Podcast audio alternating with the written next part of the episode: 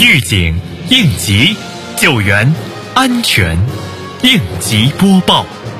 本节目由西安市应急管理局支持播出。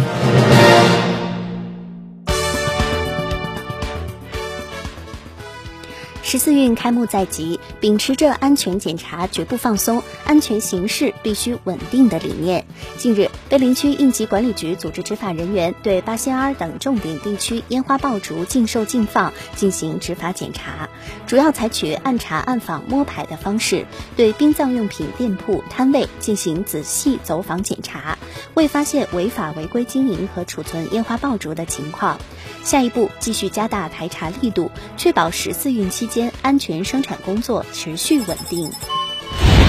日前，未央区徐家湾街道办到辖区泰斯达自动变速箱公司和奥利生汽辅公司开展安全大检查。检查组分别对两家单位汽修设备双柱式举重机、空压机、发动机吊架等进行了安全检查，对材料库房、油库存储以及废油机处理等相关资质进行了抽查，对企业消防设施设备完好情况进行了检查。检查组对两家企业安全生产规章制度不健全，未开展消防演练和员工安全教育培训等，下达了整改意见书。